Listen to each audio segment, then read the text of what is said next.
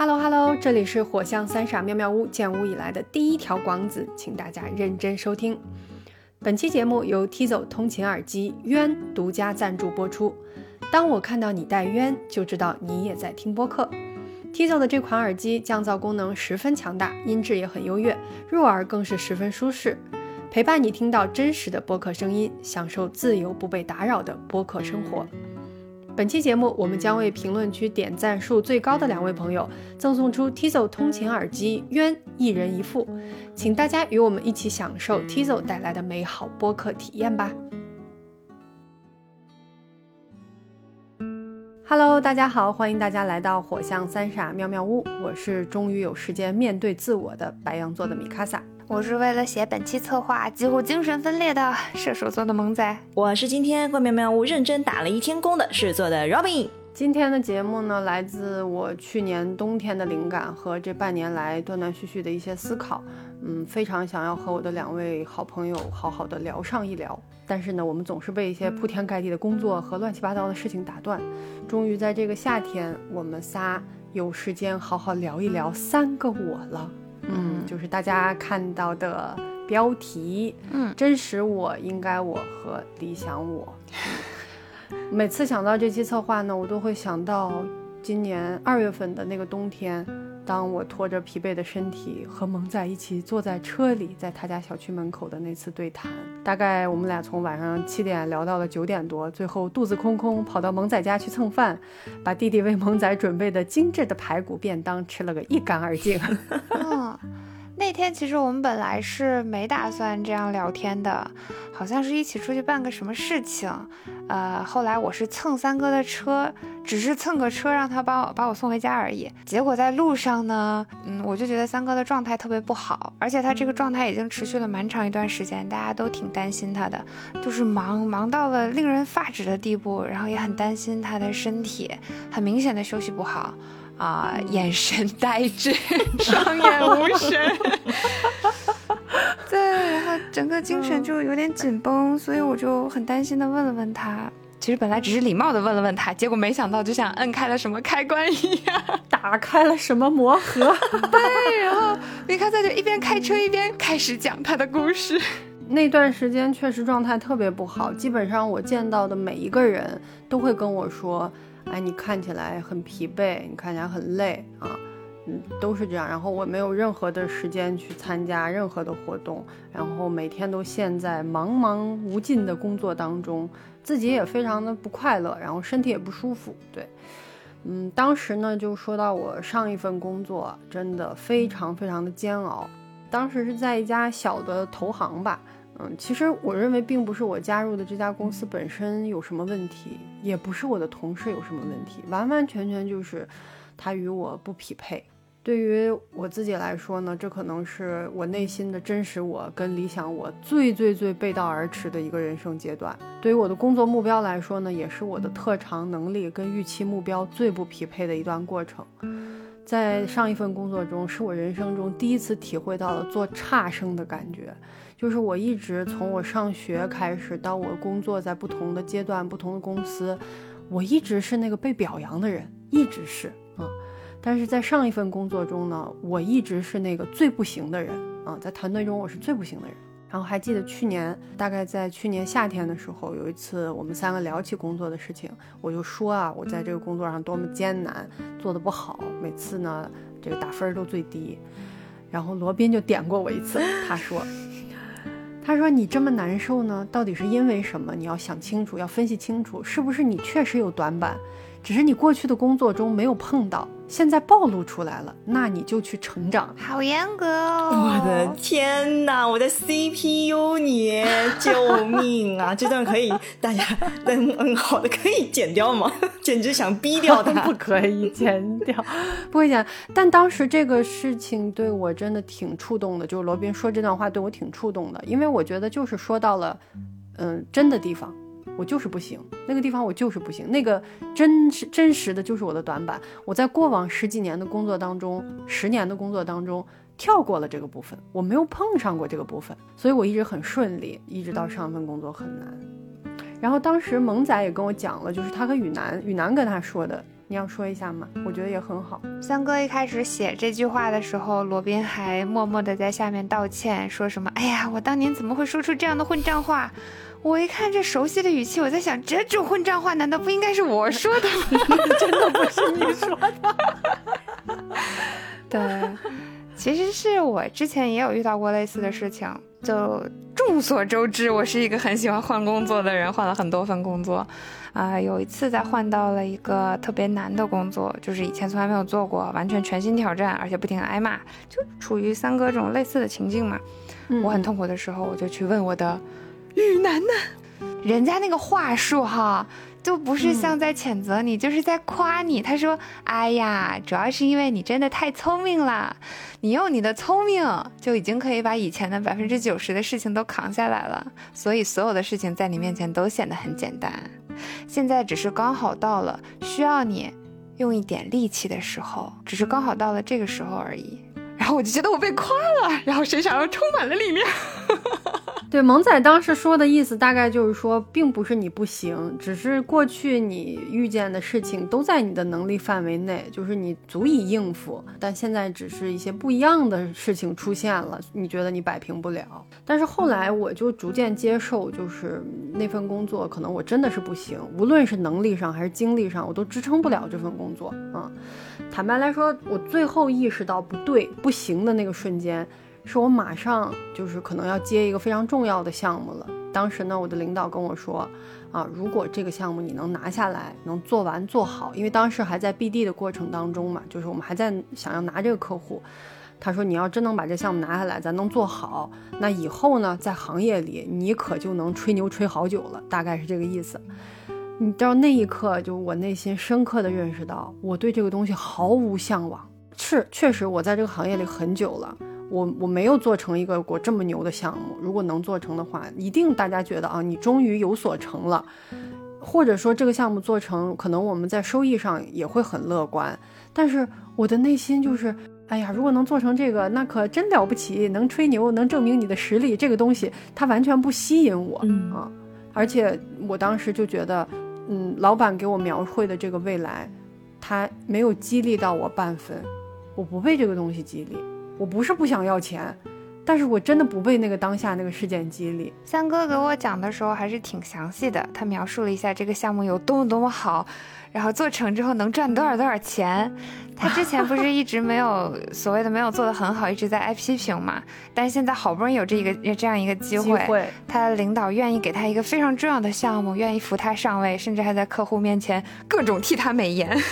对对对对，所以当时一开始他讲这个项目的时候，我还是挺为他高兴和激动的。我在想，三哥机会来了，走上人生巅峰的机会，苟富贵勿相忘。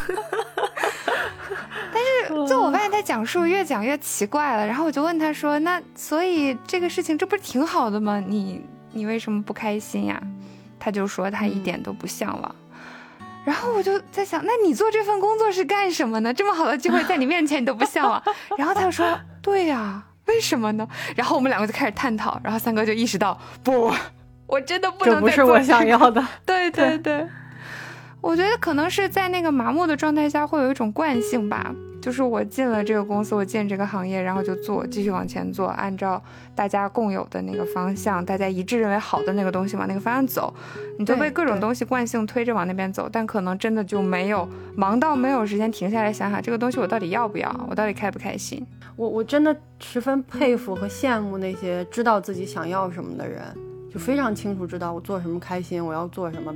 比如说罗宾，嗯，就是你的人生会少很多，少很多的拧巴。我真的就是一直在被这个事情推着走，真的是在推着走。然后前些年可能我自己也有劲儿，我觉得哎，咱就冲吧，没事儿。然后后面就真的觉得，哎呀，不行，我我不能再这样下去了。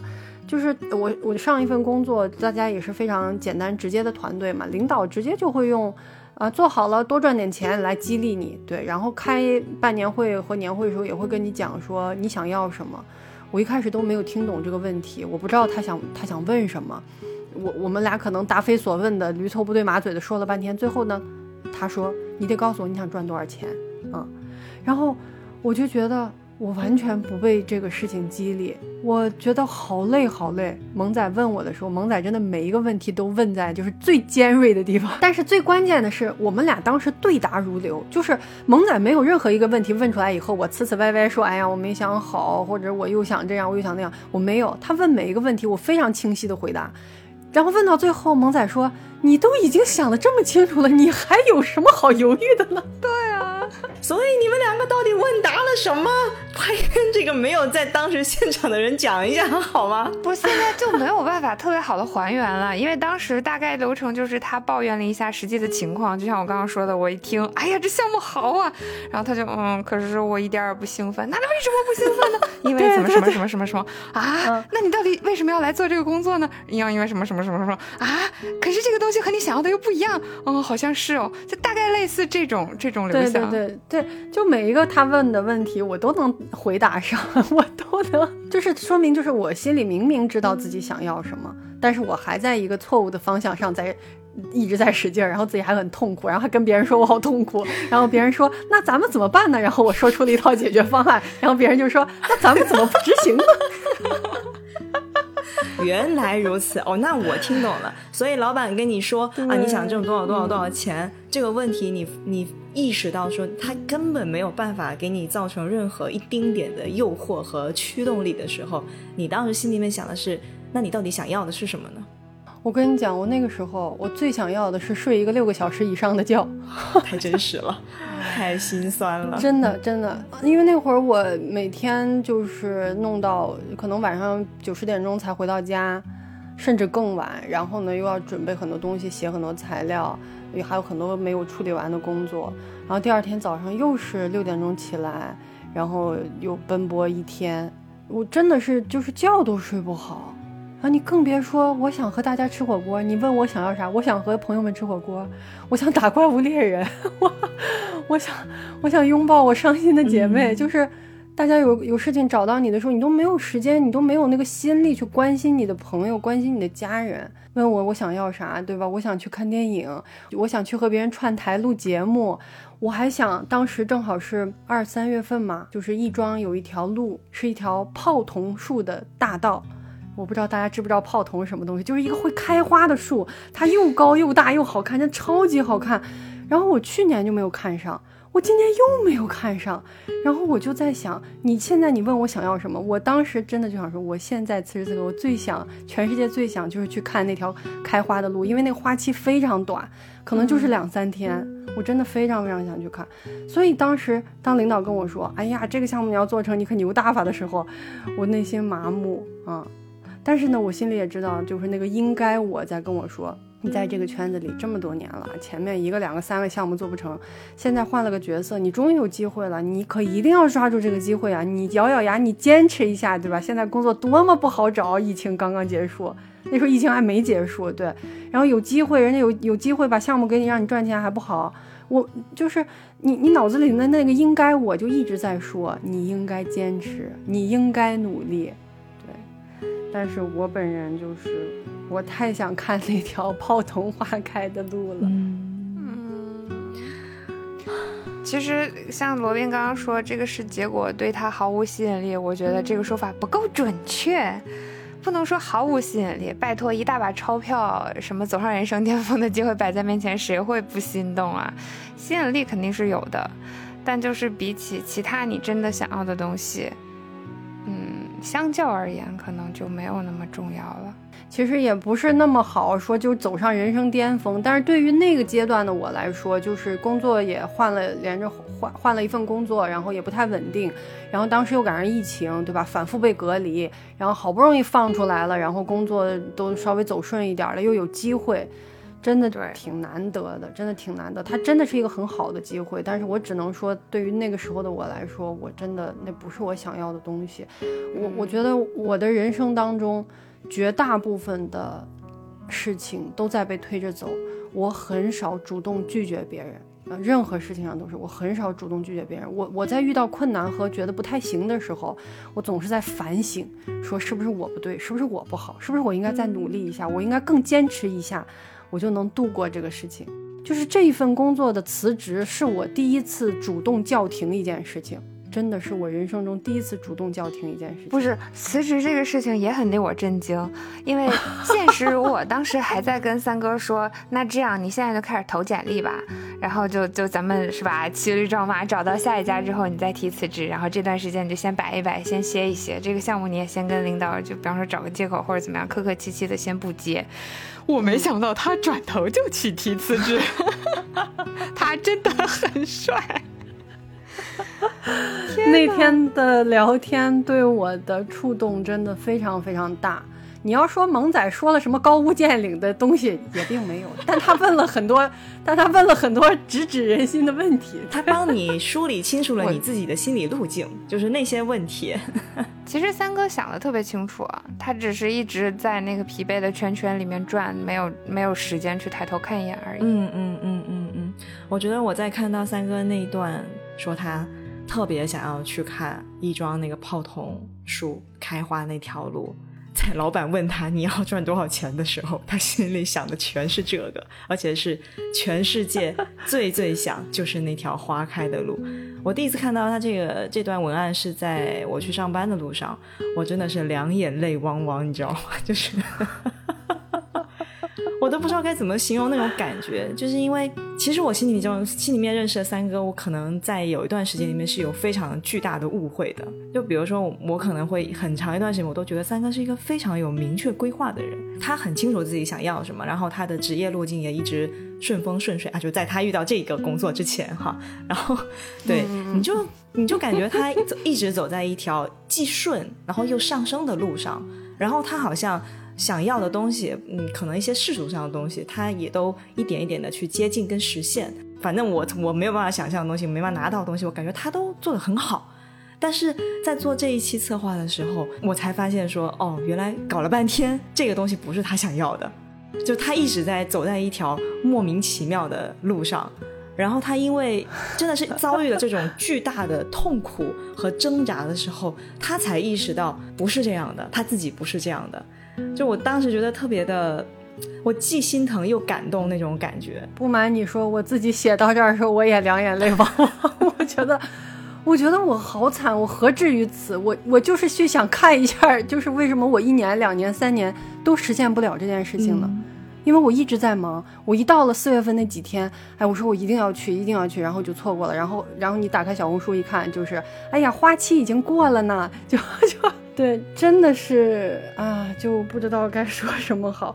然后，其实，但是我我我现在想，我会觉得什么呢？就是正因为那些所谓的在呃职业道路上所谓的顺顺风顺水，一步一步实现的一些目标，那个都是那个应该我让我在做的事情。所以当时我跟萌仔聊到这儿的时候，我突然就跟他说：“我说萌仔，我真的好想做那一期策划，就是我想我们去聊那个真实我、应该我和理想我。”然后萌仔就说：“你说说你到底想讲啥？” 谁能从这三个词听明白这到底是什么东西？对你先跟大家讲讲到底什么是真实我、应该我、理想我，真要精神分裂了。我跟你说。对，就是去年冬天，我在微博上看到了一段话，它呢是关于一个叫做自我差距理论，说一个人的自我概念通常包括了三个，有一个是真实我，就是你自己觉得你是什么样子的你；第二个呢是应该我，就是你觉得责任上你应该要怎么做；还有一个就是理想我。然后他当时的那个截图上面写了两句话，就是说。当你跟理想我的差距越大，你就越忧郁；跟应该我的差距越大，就越焦虑。所以我在那个阶段应该就是十分忧郁。可以用你举例子讲一讲，这个到底都是什么？嗯，对 我当时，首先我第一次看到这段话的时候，就真的就是三拳梆梆梆砸到我脸上，就非常原始、非常直观的力量。我我在做这期策划之前呢，我也大概去看了一下这个理论本身，非常学术啊。在这里我们也不做任何的展开，我们只是聊我们自己呃心中的这个概念，嗯，以及这三个我对我的影响。哎呀，说的越来越分裂了，对。所以当时萌仔问我说啊，说那你说说吧，你想聊这个，你想讲什么呢？我就说，我给你讲一件事儿。这件事儿我没有和任何人讲过。首先呢，就是我本人米卡萨本人在大家眼中和自己眼中一直是一个包袱很重的人，就是我觉得我应该是一个什么样的人，比如说工作上我要积极，要果敢，然后呢，在朋友面前我要可靠，我要当开心果，最重要的一点就是我们常说的，终其一生我们最想得到的是家人的认可，对我来说就是妈妈，虽然也有过一些叛逆和不听话吧。但是呢，妈妈带给我的期盼是这个世界上任何一个人都无法比拟的，所以我从小到大我都努力的在做一个应该成为的人的样子，一个认真的努力的人。嗯，所以最早最早呢，我觉得我要做一个被人喜欢的人啊。我做很多事情的时候，包括从小上学啊，跟小朋友交往的时候，那个时候我妈经常会跟我说：“你要怎么样，怎么怎么样，大家才会喜欢你嘛。”啊，这个是这个事情对我影响非常深。然后到上学的时候呢，我觉得我要做一个成绩好的人，工作了以后我要做一个老板满意的、体面的啊，能帮老板赚钱的人。为了这些目标，我说一个最实际的事情，就是我自打注册微信的那一天起，我的名字就我的微信名字就是我的大名，中文大名加上我名的拼音，嗯。因为我当时是在国外上学，所以呢，就是有一些外国的呃这个老师啊、同学啊，还有工作上认识的人，所以我需要一个英文的标识嘛，所以我就是中文大名加名字的拼音。我非常非常在意学校里的人和工作环境里的人对我的看法，我希望自己能尽可能的显得专业得体。尽管这件事情在很多人看起来可能无足轻重，但是我一直非常在意。比如说，我从来没有用过卡通头像，不是这一点，三哥真的非常的早熟。因为我的卡通头像一直用到了，其实现在我都觉得卡通头像才是我的本体，我好想用卡通头像。所以其实我们开始用微信的时候是微信刚出来的时候，在那之前我们还在用 QQ 呢。然后我不管不管是 QQ、微信还是微博还是什么，我用的一直都是卡通头像，而且一直在换各种奇奇怪怪的网名。但我是很抗拒把自己的大名打上去的。但三哥居然就可以从头到尾都用自己的大名当网名。就还还用自己的真人头像，真是太了不起了。对，三哥那个头像是他的那种像职业照一样的那种半身照，特别正经啊，一看就是 嗯，我是一个专业人士，在事业上得到成就的专业人士的成功人士，然后再加上他的中文和英文双语版大名，你就觉得这是一张简历，就是 professional。哎呦。嗯，对，然后就我甚至在工作了很多年以后，我还会让就是，嗯，比如说我们的实习生啊什么的，我会让他去换一个稍微体面一点的头像，改一个让客户知道你是谁的名字，好吗？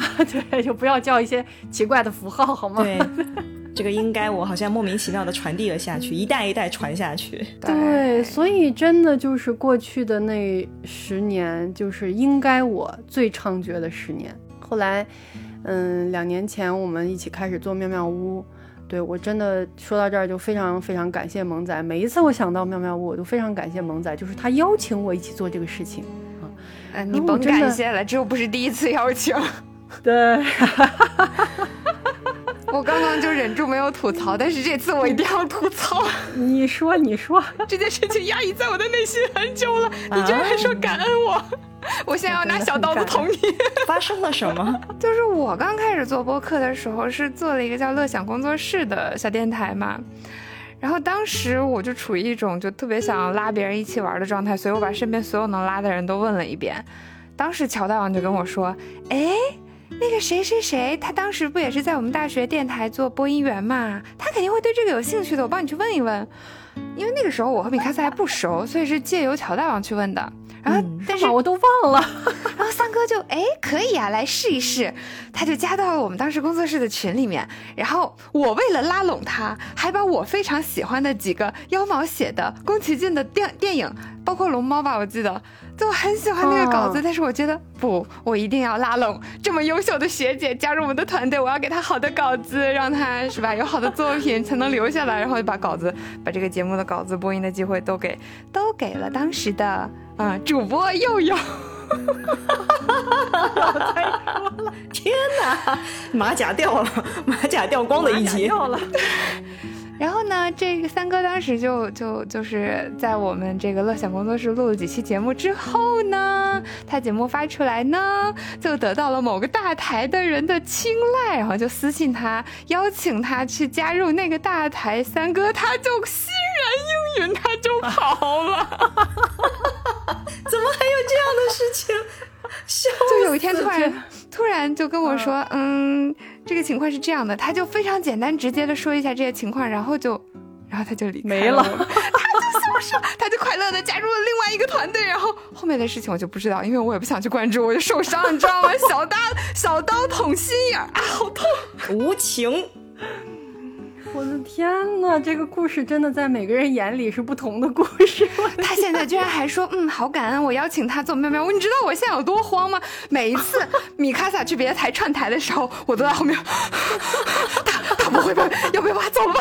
他他会不会抛弃喵喵屋呢？天呐！我要跟你说，我要跟你说，正在发生，又邀请我录节目了。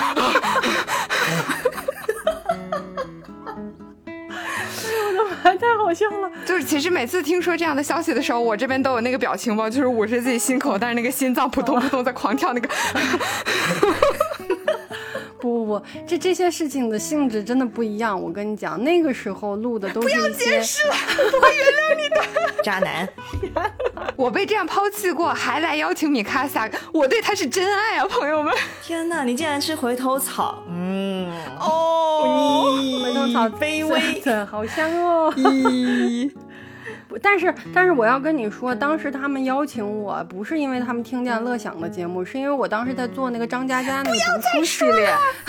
不是 不是，逐渐跑题，你不要再解释了，渣男，你就领着你的渣男便签走吧。然后我们 回到我们的正题来。好，回到我们的故事啊，请大家忘记刚才抓马的这个妙妙屋抓马的这一段对。对我们刚才是说说到哪儿了？说到你感恩萌仔，说到你感恩我，你竟然敢感恩我！对对对，感恩萌仔就是，我想说啥来着？在做妙妙屋的这两年，对。在做喵喵屋的这两年当中啊，我就是通过做播客实现了很多，我把我真正想说的话和我真正想传递的东西做出来了。这个和过去就是加入乐享那一段，包括我加入别的台的那一段，那是完全不同的事情，真的完全不同的事情，真的完全不同的事情。我们说回刚才那三个我的概念啊，就是当时说我的应该我是什么样子的。我应该我就是我要穿着就是对啊漂亮的西服，然后坐在冻得发抖的会议室里，故作镇定开一些这个空转的会议，说一些假大空的话。但是理想我是什么呢？是我真的想嗯做一些事情，说一些话，就是去抚慰人心，去缓解焦虑。这个是我最想做的事情，就是因为觉得世界已经非常苦难了，然后我想去分享一些好的东西，能让短暂的听到我们、看到我们的人觉得，哎呀，这个事情真好啊。比如分享一个电影啊，分享一首歌啊，或者我说个什么事情能让你很开心，让你哈哈大笑，就是我想做这件事情，我真的好想做这件事情。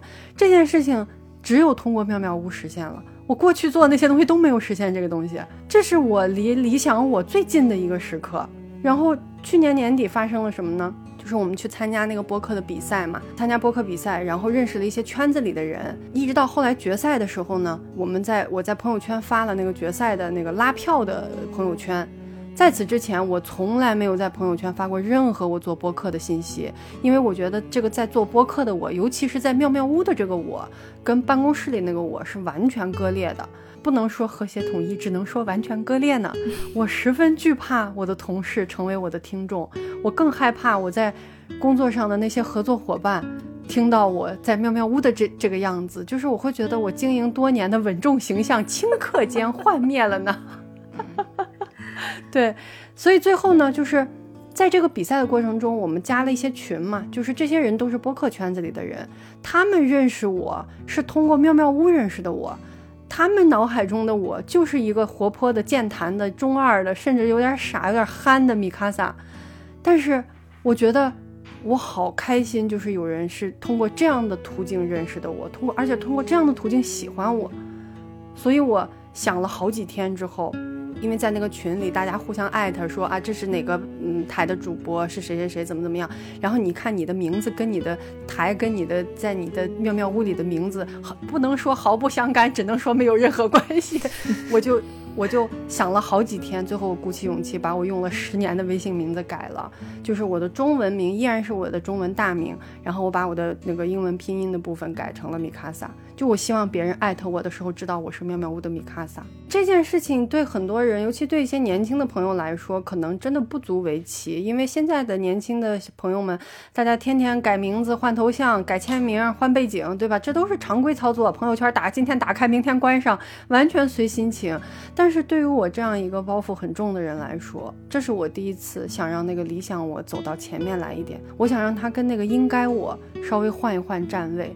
我想让那个理想我知道，我现在长大了，成熟了，也更勇敢了，我可以保护他，往前面去走一步了。嗯嗯，恭喜你！当时三哥给我讲这个事情的时候，我是有注意到他改名了，但没想到背后有这样一段心路历程。当他讲解说这个两者如何的割裂，以及他最后如何想通了，把自己的名字改掉的时候。啊，当时真的是两眼泪汪汪。嗯，那天晚上我们俩经历了许多两眼泪汪汪的时刻。嗯，就一方面是为三哥高兴，另一方面真的特别能理解他那种状态，因为我也是，呃，生活和网络世界特别割裂的人。哎，可能有职业的要求，就是嗯，职业上、工作上真的有很多很多这方面的规训，像什么你要用真人的头像。啊，你要用真真正的大名，甚至你名字后面最好再把你的职业加上，这样大家都知道你是干这个的。然后以后找有事儿就会找你。我刚入行，我刚拿到证的时候，我真的这样干了一阵子，不知道你们有没有注意。有有有有看到，我直接某某某律师，对我就加上去，甚至还后面还要加个英文的 lawyer，就显得是吧，就是中英双语律师，屌的很。后来我觉得，哇，我的打游戏的都是中英双语版，我也要去搞一个普通话闽南语版。但是你知道后来在我我那个号，因为加了加了很多游戏群嘛，然后打游戏的朋友就艾特我的时候就。很怪，艾特的时候会把你大名写上去，这这这你你你一个 什么什么律师 lawyer，在一个玩什么什么呃二次元沙雕游戏的群里面就非常的扎眼，特别不和谐，所以后来我默默的把那个东西删了。但我也是到现在为止也没有真的公开的在朋友圈里发过我在。啊，我玩的游戏啊，我做的节目啊，从来都没有，因为那那个都是真实的我们的部分，它不是简单的用二次元和三次元去区分的，它真的就是我心里真的那个我和我想说的话，我想做的事儿，跟我应该说的话，应该做的事，应该穿的皮肤是不一样的，是割裂的。哎呀，你这个应该理想真实，这都我到现在我听你说多少遍，我都觉得特别绕，对于。本人文盲来说，这三个词儿太过抽象了 啊，就很，我觉得可能现在呃，网络另一端听这个节目的朋友们听了好几遍，可能也没听完明白是什么，所以我决定抛开这几个词，以我为例子，进行一份精神分裂，给大家讲解一下。当然，这个是我个人的理解，我觉得应该不准确，但就是从我的角度讲一讲我这边的三我。我的脑子里有三个小人儿。啊，听起来很精神分裂，但是大家可以参考一下皮克斯有个动画叫《头脑特工队》，嗯，它就是讲述一个小女孩，你进到她的脑子，你会发现她大脑里有个指挥部，然后她的喜怒哀乐啊，不同的情绪就是一个一个小人儿在操纵她的大脑控制台，轮流嘛，有的时候是喜，就是 joy，嗯，她在操作，有的时候是 sadness，就忧伤悠悠在操作，然后有的时候是 fear，啊，害怕什么的。啊，不同情绪操作的时候，他就会有不同的反应和行动。但是我脑子里那三个小人不是情绪，呃，有点像三种人格。目前占据主导权、操纵身体最久的呢，我管他叫工具人。他可能比较贴近于刚刚三哥说那个应该我。这个人需要思考，区分自己所处的环境，找到定位，找到身份，然后操纵自己去扮演那个角色。最后像工具一样去实现自己的功能。比如上学的时候是学生，就应该研究一下啊，学生应该是什么样的啊？好学生应该是什么样的？那就好好学习，按时完成作业，努力考个好成绩。啊，那在家是女儿啊，女儿这个身份呢，就要服从父母的指令，遵守门禁，谨言慎行，不哭不闹。啊，工作以后进了不同的行业、不同的职业上，又会有一些不一样的需求嘛。有的时候这个职业会要你很大胆，有很多创意，啊，但有的时候又需要你谨小慎微，一个字一段话反复查十遍，一个错字都不能有。各个公司的风格也不一样，有的公司可以带猫，可以穿汉服去上班，有的公司就必须化妆、穿衬衫、穿西装，啊，真的很不一样。所以这个工具人呢，他就一直在观察，在学习，在努力的尝试着融入每一个环境，按照当下的环境、身份、职业的要求去努力的扮演那个角色。嗯嗯嗯，哎，我要插一句，萌仔这个解释非常非常好，刚才我说的不好，这个应该我啊，这个应该我，包括萌仔这个工具人，其实他就是你在那个社会身份下。然后一个好的这个身份的人，他应该是什么样的？你就总想成为那个样子，那个就是应该我，我就是这么理解的。嗯，你继续。嗯，就是一些周围的环境对这个身份的一些。共识吧，共同的要求，普遍的要求，这种感觉。包括说上学的时候别找对象，然后毕业了以后立刻找对象，找一个好的立刻找对象。对，然后比如包括包括说你都三十多岁了，你怎么不结婚不生孩子？那那个那个都是应该，对，就是社会对你的一些约束，嗯嗯，一些建议，给你贴个标签，然后你就变成了一个角色。那这个角色应该是什么样的，你就去扮演它。好，这是工具人。嗯，另一个时不时冒出来的小人儿呢，就是小朋友，他会有很多的欲望，想吃，想玩，想和狗狗一起在草地上奔跑追飞盘，想和猫猫一起什么都不做的瘫在沙发上，把每一个能看到的杯子从桌上推下去。就往往各种灵感啊、创意啊，也都是小朋友想出来的，因为他真的会有很多自发的想法和愿望。但另一方面，他也是非常任性嘛，因为小朋友嘛，所以常常是。啊，许了愿望，搞了创意出来，然后就三分钟热度，迅速的失去兴趣，又转移到别的目标上，或者是因为实现的过程遇到了各种问题啊，受挫，然后就难过，就自暴自弃，然后就溜溜球。这种时候呢，如果之前许下的这个愿望，就是比方说我想要干个这个，我要干个那个，我要那个，如果这个愿望涉及到了其他的人，比方说前一阵子刚做的那个两周年的活动。哈，这个活动已经宣传出去了。当时小朋友说 我要搞活动，然后哎就宣传出去，大家都知道了，全世界都知道了，而且也有人一起付出了努力。啊，三哥和罗宾都已经愿意配合我做这个做那个，我们策划都写好了。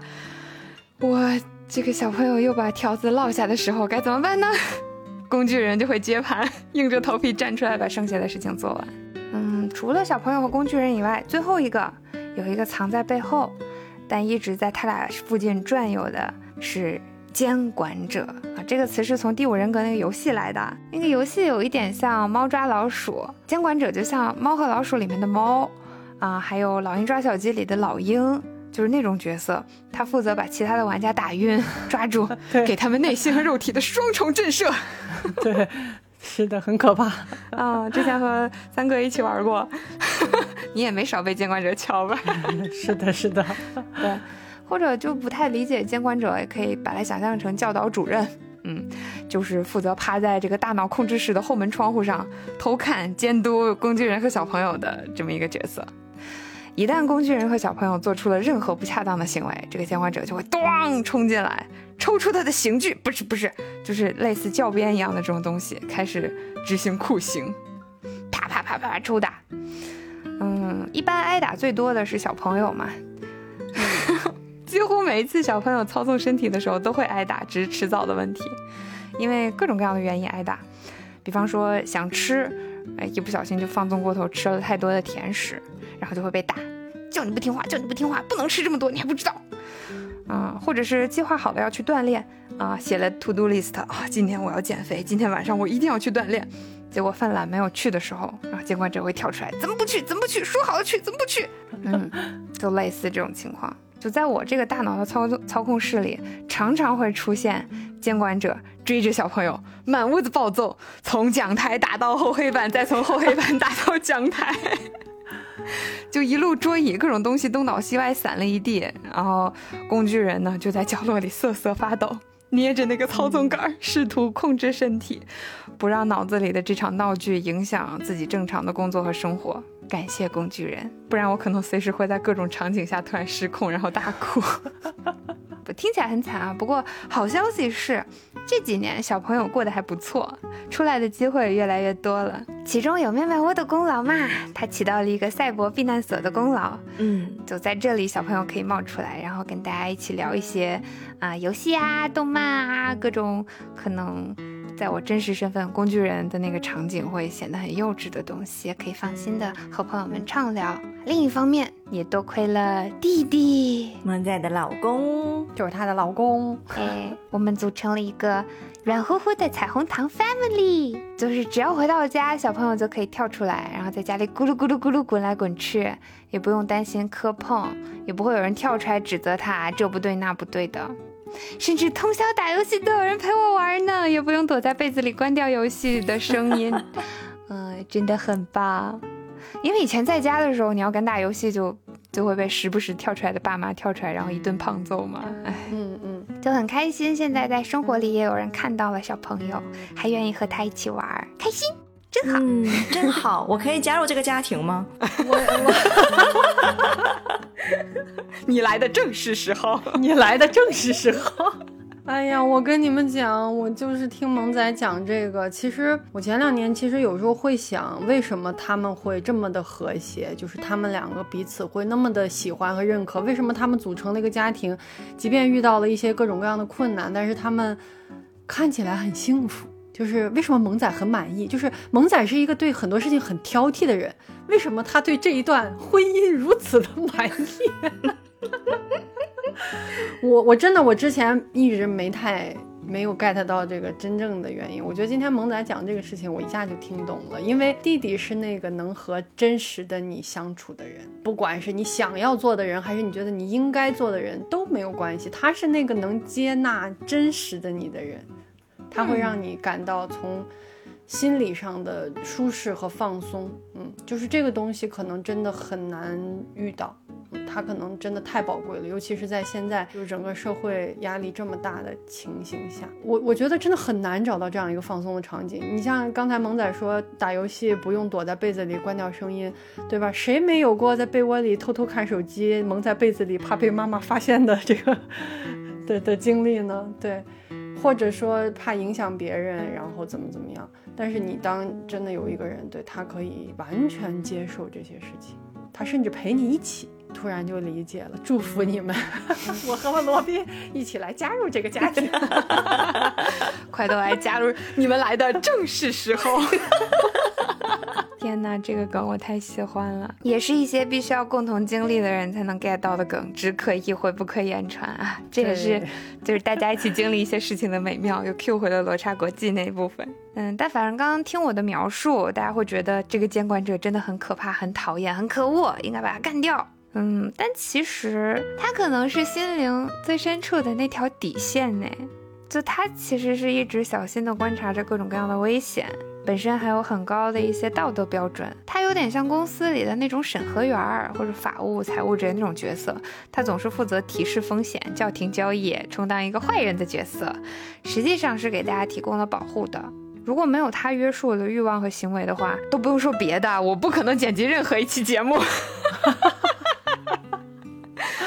对，更不可能有妙妙屋这样东西的诞生，所以还是要感谢他。哎不过比较难办的是，他如果只是在脑内抽打小朋友和工具人也就罢了，就就是他时不时也会自己跳出来操纵我。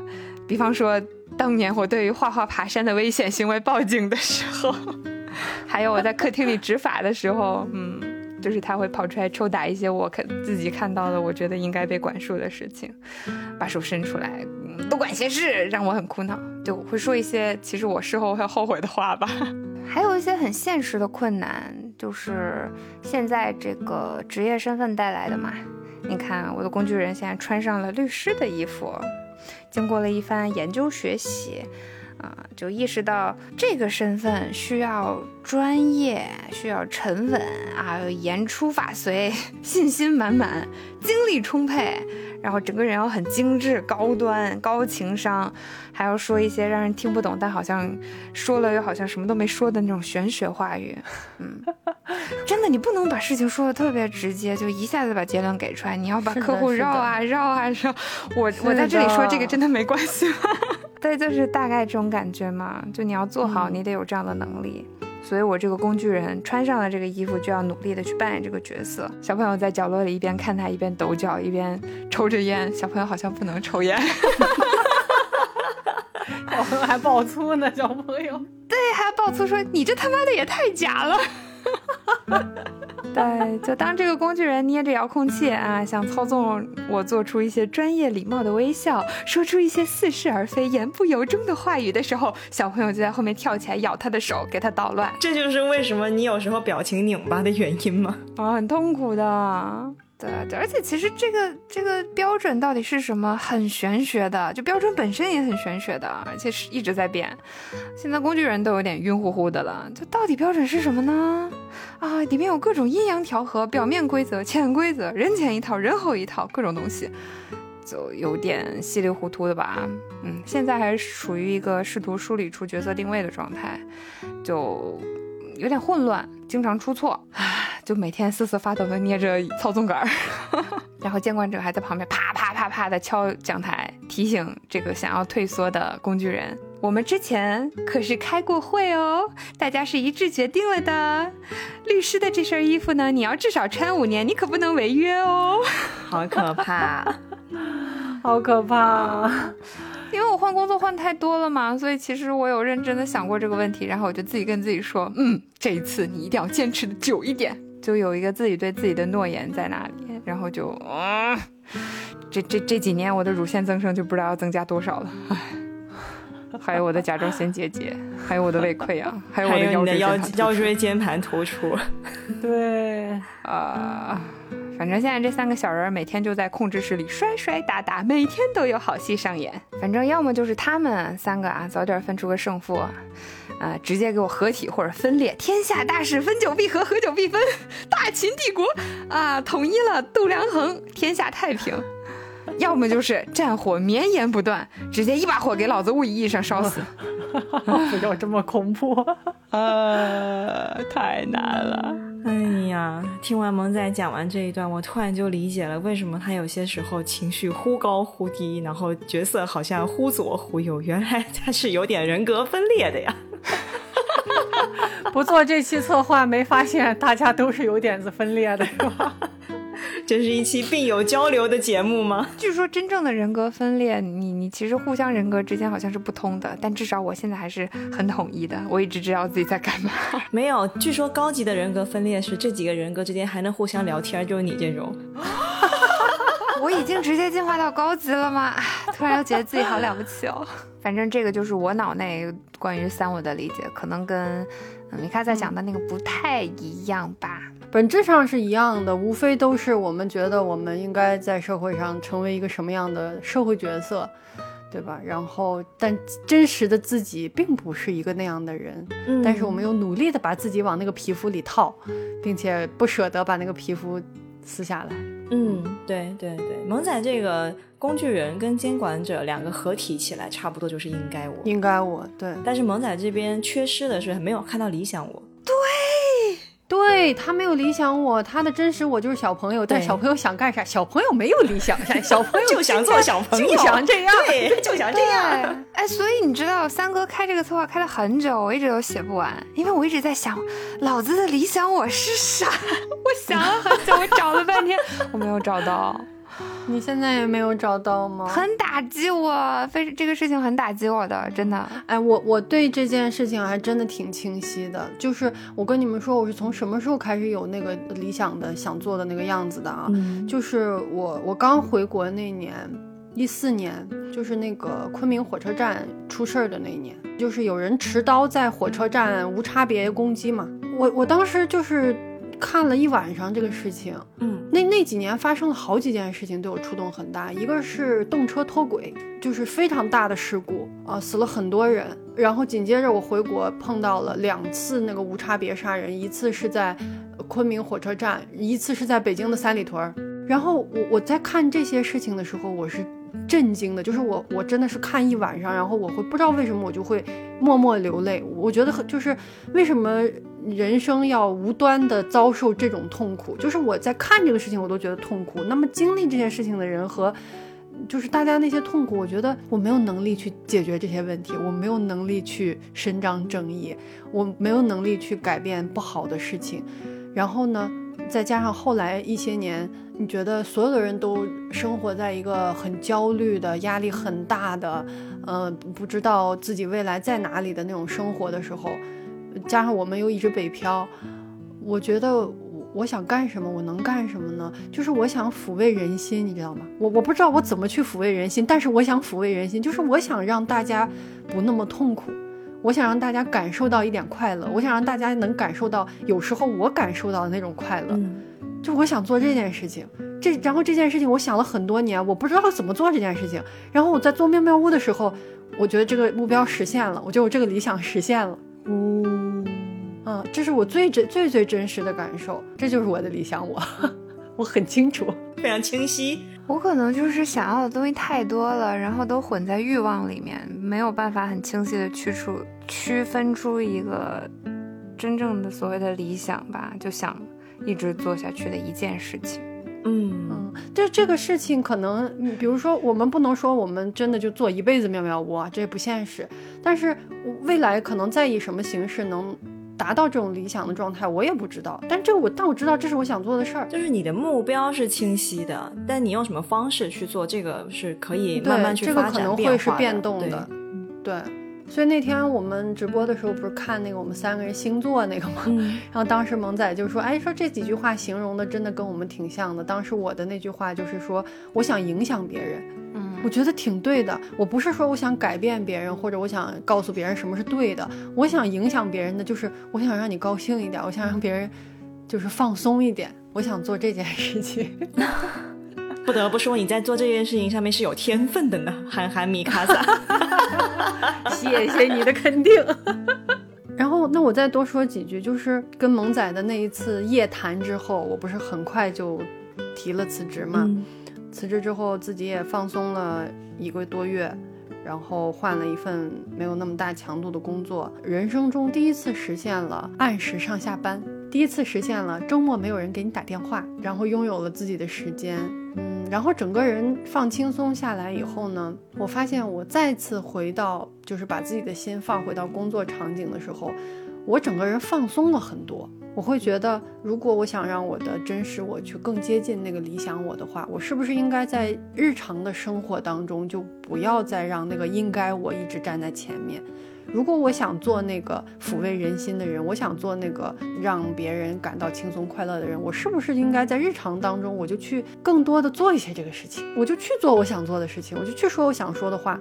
然后我就发现，可能我能够逐渐的，比如说在工作的环境里，我也做那个相对轻松和让大家快乐的人，也让自己快乐的人，不再有那么多的要求，真的去想说这个人的哪方面还挺有意思的，我们可以浅做一下朋友。对我，我会就感觉整个人都舒服了很多。可能我现在的工作没有以前赚钱多，然后也不是什么很厉害的东西，但是我整个人会舒服了很多。嗯，就是刚才在听三哥讲那段他自己遇到他的理想我的那个故事的时候，我就在想，我遇到我的理想我的时间其实也比较晚，就可能呃很多人会一直对我有一个比较严重的误会，就是觉得我是一个很目标清晰的人，或者说我很清楚的知道我想做什么的人，但实际上我我非常清楚的知道我不是这样的。嗯，给大家讲一个很简单的一个小小小片段吧，就当时我们大学毕业的时候。菲姐就我们学校的一个教授啊，然后她是呃我的很多门课的那个教学老师，然后我跟她关系还不错。然后毕业那一天呢，她就很认真的问我，她说：“哎，你你罗宾，你毕业之后你的规划是什么样子的？”然后我就挠了挠头，我就说：“我说我没有想过这个事情。”然后我还开了个玩笑，我说那可能回家继承家业吧。然后当时他的那个反应就是怎么说呢？就是完全毫不掩饰的显露出来他的那种失望和困惑，你知道吧？就他那个皱眉的表情，我直接能够猜到他的想法应该是，他觉得我肯定是心里面有一个明确的目标的那种小孩的，对我肯定是有一些呃欲望，或者说有一些野心的。然后我可能在毕业之前，我都已经想好了啊，我那我想去什么什么样的公司，或者我想做一个什么样的事情。但是当他发现我说不出来、回答不出来这个问题的时候，他就表现出来那种失望。但实际上，那就是我当时的一个嗯真实的一个状态，就是我并不知道我想要成为一个什么样的人，或者我想要想要做什么样的一个事情。然后一直到最近一两年吧，我觉得我才开始慢慢的去遇到那个理想我。这个理想我可能有些人会觉得是我想做什么事情，但对于我来讲，这个理想我是我想成为一个什么样的人。然后我觉得我遇到他的一个前提是，这几年确实遇到了一些，嗯，就人生中有一些比较巨大的失去和崩坏。对，就比如说像可能有一些至亲的离开，然后一些工作上面的一些层面，或者是说在。呃，感情方面遭遇了一些挫折，我觉得我是在不停的崩坏和失去当中，才知道我想要什么样子的人生的。然后妙妙屋在这个事情上对我的帮助也很大，因为我们在这两年频繁的去接触不同的呃思想，然后不同的作品，不同的人，然后在这个过程当中，我最最最最有感触的两次是。一次是《东京教父》里面的哈娜，这个当时我们在做《东京教父》的那时候，我也跟大家讲过，我非常非常喜欢里面的一个角色叫哈娜酱，对。然后另外一个是看那个《犬王》里面的时候的那个那个有鱼，啊，这个两个角色呢，嗯，大家可以去看一下那个相关的那些故事背景去了解吧，这这边就不太展开去讲。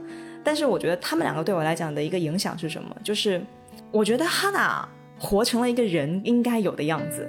就她非常的有血有肉，会哭会笑。她是那种她自己是一个流浪汉，而且她还是一个性别上比较模糊的人。一个怎么讲呢？都不知道他在说他是一个大叔，还是一个他是一个想要成为女女人的大叔，所以大家叫他大婶儿。他是一个自我认同是女性的大叔。对对对对对，所以大家叫他大婶，对吧？他是一个非常非常复杂，但是也非常纯粹的一个人。然后我非常非常羡慕他，甚至羡慕到我想要成为的部分是，我觉得他是一个永远温暖、永远充满爱的这样的一个人。对，这个是很重要的。我我觉得，如果我有一个理想我的话，那他一定要有这样的一个部分。然后有余是什么？有余是一个琵琶奏乐师，然后他的那个工作或者说他的使命是一个创作者，他在用他的创作去传递他想传递的故事。但是最后的时候，他因为呃他所传递的故事并不被当时的那个社会所允许，所以他选择了死亡。他给我的感受是什么？就是人应该有选择的勇气，就是有所取舍的勇气。这个这种有所取舍是你自己想要的，不是别人告诉你你应该要，或者是你应该不要，或者是给你讲一个世俗的规则，说这个这个利益更大一点，你应该走这条路啊，那个那个利益更小一点，我们应该避开这条路，不是这样的，就是他有他自己心里面非常明确的一一个标杆，然后他知道，OK，我现在要为了这个事情，我要放弃什么，哪怕这个事情是他的生命，他也可以很勇敢的去赴死，就这个人。也给我这种感觉，就是如果我有个理想，我有余是第二个部分，就是选择和有所取舍的部分。我我大概我大概明白，嗯，可能我们都是在经历一些嗯不顺利的事情，就是所谓的一些崩坏的过程当中，逐渐发现说，哦，我们要面对这样的事情，我们应该不是应该，我们想要变成什么样，我们想要成为什么样的人。就是这个事情才会清晰起来。对，因为以前稀里糊涂的时候，就是被人和事情推着走，永远在既定的范围内发展，然后永远在妥协，永远在顺应。嗯，我我可能真的一直到这两年，我才会有一些坚持，就是我觉得我想要怎么怎么样啊，然后呢，我会嗯希望别人能接受我的这些想法。要搁过去可能就是。自己想要一个什么东西，然后别人一说，哎，那那个那样行不行？我可能马上会说也行，但现在我会说不行，我说我想要另一个样子。嗯嗯嗯，我我我真的，你看我们都三十多岁了，我才能说这样的话，才能做这样的事，我才心里清楚说，哦，原来我想成为是那样子的人，原来我想做的是那个事情，就觉得前面都忙活啥呢？我觉得特别特别认同，因为前段时间刚好看到，好像是放学以后的那个莫布谷吧，他应该是发了一篇文章还是一个什么，就是他想做一个网站，这个网站呢就是招募说全世界的一个游荡者，然后大家一起来来分享他们游荡在这个世界的各种经历。什么叫游荡者呢？就是说有可能他在嗯每每一年他都会抽一点时间去各国游荡，他不用旅游这个词，他用的是游荡，是完全是另外一种状态。然后当时他给那个文章的一个标题，呃，具体的文字我不太记得啊，但大意就是说，人只有在远离自己所处的那个那个你很习惯的那个环境，从那个环境当中抽离出来的时候，你才会去察觉到你真正想要的东西是什么。要么是远离的环境，要么就是崩坏对对对，我觉得就是就无论是什么事情，对，无论什么事情崩坏一次，嗯，我不是特别。赞同说，就是你短暂的去脱离一下你固有的生活环境，就能有什么大的变化？包括像前些年比较流行去西藏，对吧？嗯。好像去了一趟西西藏，你就受到了如何的如何的心灵的洗涤，你就回来能怎么怎么样？我就我是不太不太买单这样的事情。嗯。首先第一个，我我记得我大学毕业的时候就是毕业旅行嘛，我和朋友一起去苏州、南京。去了好几个地方，然后就在外面住青年旅社嘛，还是啥，反正花的钱不多，但是因为一直在外边，可能半个多月、一个月就也花了点钱，因为那个时候都是靠妈妈给钱嘛。嗯，后来呢，妈妈说你怎么还不回来？我说我好不容易毕业了，我想在外面看一看这那这这那那的，然后妈妈就说。嗯，你就是回来还要考驾照，要干嘛干嘛？然后说，最后他说了一句什么呢？他说，你不回来干正经事儿，你在外边住着还花着钱，嗯，怎么怎么样？我一下就是心里有一种感觉，就是，嗯，如果有一天我自己可以支付这个成本了，就比如说我要出去游荡一个月，那么我我有足够的钱，然后我有。回来以后我还能自继续自己养活自己，不是说我今天辞了职出去游荡一个月，回来以后，对吧？又得找好几个月工作，又得去受这个没有收入的这个辖制的话，那你出去这一趟可能并不能改变什么。只有当你自己能够为自己负责的时候，呃，你真的知道自己想要什么的时候，可能所谓的说你去。游荡一阵子，或者说你去旅居一阵子啊，有这个条件的时候，可能才会，呃，有那个作用。反正至少对于我来说，可能我是一个相对保守的人。我如果没有那个能力和实力的话，单纯的出去散一下心或者怎么样，我也不知道自己要啥。可能对我来说，还是崩坏来的更直接。就是对任何人来说，崩坏都很直接。对，崩坏一次，你会猛然发现。不行，不能，我不能这样。我真正想要的是什么？嗯嗯嗯。哎，我对这个事情，不管是游荡也好，还是去西藏也好，还是说你去辞掉了一个你真的让你痛苦万分的工作也好，我对他的理解比较粗浅，也比较直接。其实就是说，你当你在一个你觉得不对的轨道上的时候，你从里面脱身出来，你脱离多远那个是另外一回事，但是你要先脱离出来。脱离出来之后，你换一个视角，换一个心态，你可能才能看清楚一些。一些东西，就这么就这么简单。至于说你要你要不要远到去到西藏，你才能看清这个事情，那就看个人了，对吧？嗯，对对对，那那确实是，那确实是。嗯，那说回我们的这个，还是说回这个三我策划哈。首先，我还是要实名感谢一下三哥。这可真是个磨人的策划呀，三哥。那可不，我都精神分裂了。那可不，都写了五个月了。就是自从三哥说要录制这个节目，萌仔已经精神分分裂了，然后搞出了三个小人儿，天天在脑子里面打架。然后我是每天早上睁眼，晚上睡觉前，我都在想那三个玩意儿，什么玩意儿？就 这什么到底什么玩意儿？对，但是怎么说呢？就是。嗯，思考过后，我觉得还是有让我清晰很多，而且舒展很多的。我在思考这三个我的时候，我遇到的最大的难题是应该我，这个是我我之前没有想到的一个事情，就是我一直觉得我自己是一个还蛮蛮自我的人。然后我觉得那个大家所谓的那个应该我对我应该影响非常小，比如说像我爸妈就没有没有说啊对我有什么期待还是干嘛干嘛干嘛的，其他人对我好像也没有说啊你应该怎么怎么怎么样，对，但是后来呢，我越想越不对，我发现他才是影响我最深，然后但是我又一直没有察觉到的那个东西，我对他理解跟大家是比较像啊，就也是我会觉得说他就是一种一种责任，一种义务，一种规训，一种你不这么做你觉得不对。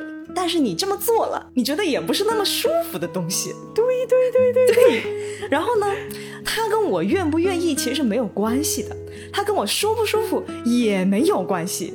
他甚至可以在我出生之前，他就已经写好了他的规则，你懂吗？就是一个很别扭的一个东西。所以我觉得萌仔说的对，就是那个应该我，他是真的是有点那种角色扮演的意思的。不管是你在父母面前扮演一个懂事小孩，还是在老板面前扮演一个任劳任怨的员工，还是我说我要在朋友面前扮演一个开心果或是一个垃圾桶，这些在我看来都是全国通用的应该我，就大家都很熟悉了，就谁还没有这些应该我呢？但是这个应该我，我最近才发现，我觉得这种 cosplay 啊，它最大的一个隐患就是，当你戴上这个应该我的面具的时候，那个真实我它就会被挡在后面，而且你戴的越久。你就会越习惯它，你就越难把它摘下来。然后这个应该我跟这个真实我就会互相贴贴，然后逐渐形成一种变态的共生关系啊！甚至当你偶尔想要摘下那个应该我，回归真实我的时候，这个应该我呢，可能还会惩罚你。我跟大家说个最近发生的事儿吧，就是上周末乔大王不是结婚嘛？然后我们一群人就飞到大东北去吃席，然后一起度过了一个不能说是快乐，只能说是幸福到爆表的周末。我真的太快乐了那个周末。但是回来之后呢，我就立刻陷入了极度严重的这种厌工情绪，就我不想工作，我不想工作到我不想跟公司的任何人说话。这是我第一次在职场上有这么负面的、这么低能量的这种状态。然后当天下午我就请了假，我说不行，我现在一秒钟都不想在这个工位上坐着，我就请假了。然后我从我们公司大楼走出去的时候，大概是下午三点，当时园区里非常的安静，就是没有那种乌乌泱泱冲向公司的社畜，也没有着急回家的人群。然后我一边走就一边想，哇，这个时间点真好啊。然后呢，习惯性的掏出我的手机看一下，哎，钉钉跟微信上有没有人找我。然后下一秒我就立刻被自己这种行为给震惊了，你知道吗？就是我掏出手机来看钉钉跟微信，就是想要看看有没有人工作上的事情在找我。但是我在干什么？我不是请假了吗？而且我只请了三小时，我甚至当时都还没有从公司走到地铁，就真的非常的无语。然后我就把我的手机塞回裤兜，非常生气，我就气气的啊塞进去。但是下一秒，我的心里就萌生起一股不安，就是我觉得。天哪，这个假放的我好心虚啊，因为我还有很多工作在等着我处理，然后我的同事还在吭哧吭哧的上班，而我现在一个人独自沐浴在阳光下，我是不是不该请假？我不应该请这个假。对，然后我真的真的当时我就非常真切的觉得，我觉得那会儿的阳光又灿烂又刺眼，照得我好惭愧。然后我急速的就被这种焦虑的情绪淹没，又急切的把自己拉回，继续的往地铁走。可是那一刻，我非常清楚的知道，我今天这个假就白请了，真的就是白请了。你连那三个小时都不能完整的拥有。对呀，坦然的去享受。对对对，就跟你说，你两年三年，你都没有在那个三月份去看那个花开的路是一样的，就你不知道你在干什么。四月份。你好烦，就是我在写这个策划的时候反思这个事情，我就发现这个就是应该我对我的惩罚。我当时请假那个那个那个行为，其实就是我现在觉得我不应该坐在这儿了，我要去放松一下，对吧？我要回归一下真实我。但是他在惩罚我，想到这的时候我就头皮发麻。我觉得这真的是一个非常非常小的一个生活切片而已。那在这个切片以外，还有多少应该我是我自己没有察觉到的呢？你知道他给我感觉像什么吗？我觉得他就像我人生的贝贝家，一些可能年轻朋友都不知道的词，请大家去百度一下什么叫贝贝家。背背佳是一种防止你驼背的产品，穿在身上，当你想驼背的时候，你就会被勒住。对，通常是在你上小学的时候给你带上那个玩意儿。我不知道我这个背背佳是谁在什么时候给我穿上的，但总之它就是一直穿着。他要我坐直坐正，它要我情绪稳定，他要我好看好用还要微笑，要我安静听话不能闹。我觉得它。真他妈太变态了，我都找不到其他词可以形容。天哪，一些不爆粗无法评价的事情。对，不爆粗我都没有办法说出。嗯，再来一遍，他真的太他妈变态哦，我好爽。对，所以总结一下，就是我觉得长期戴着应该我的面具，最终会走向两种结局。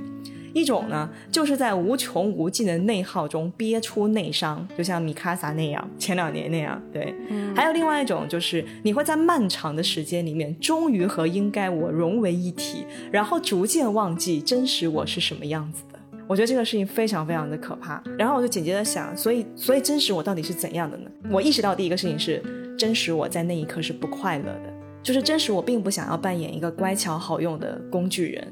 然后真实我真的很讨厌，每逢过年过节，我都要去上门拜访一些所谓的亲戚，然后递上所谓的尊重。这个时候应该我就会说，大家都这样，你也该这样。可是真实我是怎么想的呢？我想的是，我想远离这些虚伪的人和事，我想要去贴贴那些我真正在乎的人，比如我的朋友、家人、另一半、我的小猫小狗，还有美好的大自然。就是真实的我的快乐，是我在上个周末和好久不见的你们在高铁站挥手贴贴拥抱，然后一路上叽叽喳喳笑到头跳，笑到头掉。Sorry，头跳是什么鬼？头跳也没毛病，对，没毛病。然后一起在我们高铁的窗外惊现巨大的彩虹的时候齐声尖叫。然后在这里我真的要说，我真的很喜欢参加好朋友的婚礼，真实我希望我的好朋友每一个月都结婚。每个月都结婚，还反复结婚，反复结婚。哎呀，但是但是我特别理解你说的。我们上周末大家一起去了一趟东北，我们的好朋友乔大王结婚了，然后。乔大王在邀请大家去东北的时候，就是我肯定没有任何犹豫，说去哪天你说咱去就完了。然后我才问说，咱这办的是婚礼啊，还是回门啊，还是什么东西？然后他又给我讲了一堆各种的。总而言之，他讲到最后，他说了这么一句话，他说：“本来呢，我想着，嗯，这一趟就不麻烦大家了，等我们在北京办典礼的时候再请大家来啊。后来呢，他说我转念一想，现在只要是大家能聚齐的机会。”我就让大家来，我们就是借这个事情，我们能聚一次就聚一次。他一说这个，我完全 get 他的他的想法，就是不管咱们今天来办的这是一个什么事儿，对，只要大家人能凑齐啊，大家能见面，这事情对我们来说太宝贵、太治愈了，可能。我下半年就只能这这一顿鸡血了，你知道吗？就是朋友的婚礼，就像一个就是快速充电宝一样，就是个咔叽给你插上那个电源，然后你就充它半年电，充它一个季度电，你就接下去这三个月、这六个月，你就靠这一场婚礼了，或者说你就靠这一次朋友聚会，你才能活下去。对，我不知道听我们节目的朋友，大家在你们的人生过程中参与过多少应该参加的婚礼，然后参去关心一些你并不关心的人，递出一些你并不想送上的祝福。